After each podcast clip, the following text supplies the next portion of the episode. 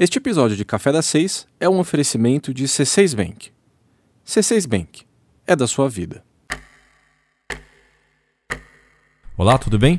Aqui quem fala é o Felipe Vita, dos 6 Minutos, e eu vou te contar agora as principais notícias de hoje, dia 22 de junho. Vamos lá.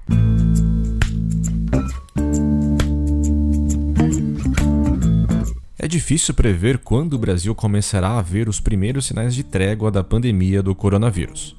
O pior é que, ainda que a curva de contágio diminua, os efeitos negativos na economia devem continuar ativos por um bom tempo. Um dos indicadores mais afetados deve ser o do desemprego, que pode chegar perto dos 20% já no final do ano. Mesmo em um cenário de recuperação da atividade econômica, a geração de emprego seguirá sendo um desafio.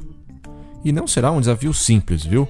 Já que o consumo das famílias ainda estará reprimido e o endividamento do governo permanecerá elevado. Um economista calculou que, caso o Brasil siga o ritmo de criação de emprego de antes da pandemia, levará 20 anos para gerar as vagas necessárias para ocupar todo esse contingente de pessoas. Ou seja, para sair mesmo da crise, será necessário acelerar os programas de geração de trabalho, mas essa realidade parece ainda distante. O mais provável é que a saída do desemprego seja lenta e pela porta da informalidade. Enquanto a recuperação não vem, o jeito é tentar sustentar a renda das famílias da forma que for possível. O presidente Jair Bolsonaro disse hoje mais cedo que o governo federal não conseguirá seguir pagando o auxílio emergencial de 600 reais para os trabalhadores informais. Bolsonaro disse que deverá haver uma quarta e quinta parcela do benefício, mas que o valor distribuído deverá ser inferior. Na mesma entrevista, o presidente apelou aos prefeitos e governadores para reabrir o comércio e chamou de exagero as medidas de isolamento social impostas para combater o coronavírus.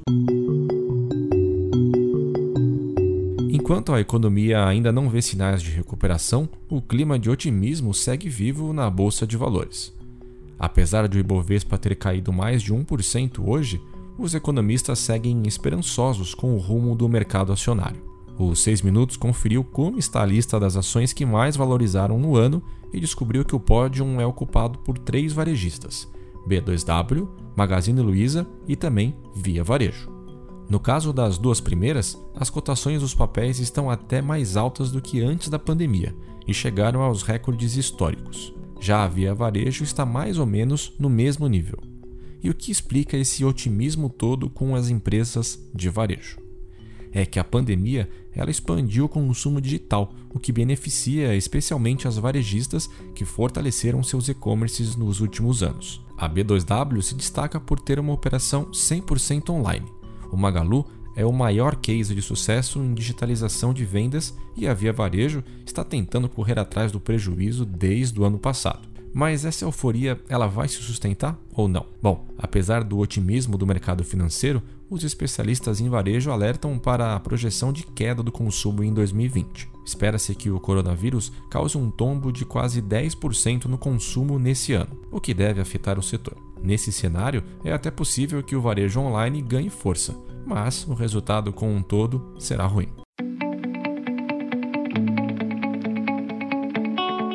E com a nova redução na taxa básica de juros, que levou a Selic para apenas 2,25% ao ano, muita gente se perguntou se esse corte chegaria nas taxas para o financiamento imobiliário. Infelizmente, a avaliação do setor é de que não deve haver uma nova onda importante de redução dos empréstimos habitacionais. Por outro lado, especialistas na área acreditam que haverá um aumento na compra de imóveis para investimento. Pois é, e tudo isso tem a ver com aquela história que a gente sempre fala aqui no Café das Seis. A queda na taxa básica de juros faz com que as aplicações em renda fixa percam ainda mais rentabilidade. Além disso, como o momento atual é de forte recessão, os preços dos imóveis tendem a cair, o que já vinha fazendo muita gente considerar a oportunidade de investir nesses ativos e utilizar o aluguel como uma espécie de renda fixa. Mas como descobrir se esse é um bom negócio? O ponto mais importante da escolha de um imóvel para quem quer investir é o retorno financeiro, ou seja,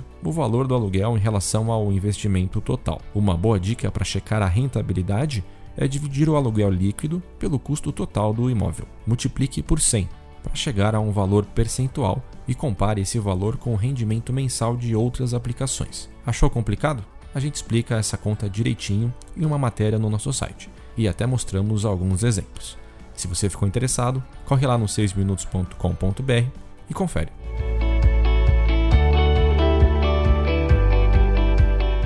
Bem, então esses foram os principais destaques do dia. Para mais notícias, acesse o nosso site. E eu volto amanhã. Tchau! Já pensou ter uma relação mais saudável com seu dinheiro? Já pensou um cartão com pontos que não inspiram? E já imaginou ter só o que você precisa sem entrelinhas, nem pagar pelo que não usa? Já pensou se tivesse um banco que fosse exatamente do jeito que você quer? A gente pensou. Chegou o C6 Bank, o banco que quer fazer parte da sua vida sem tomar conta dela. Baixe o app e abra seu banco. C6 Bank é da sua vida.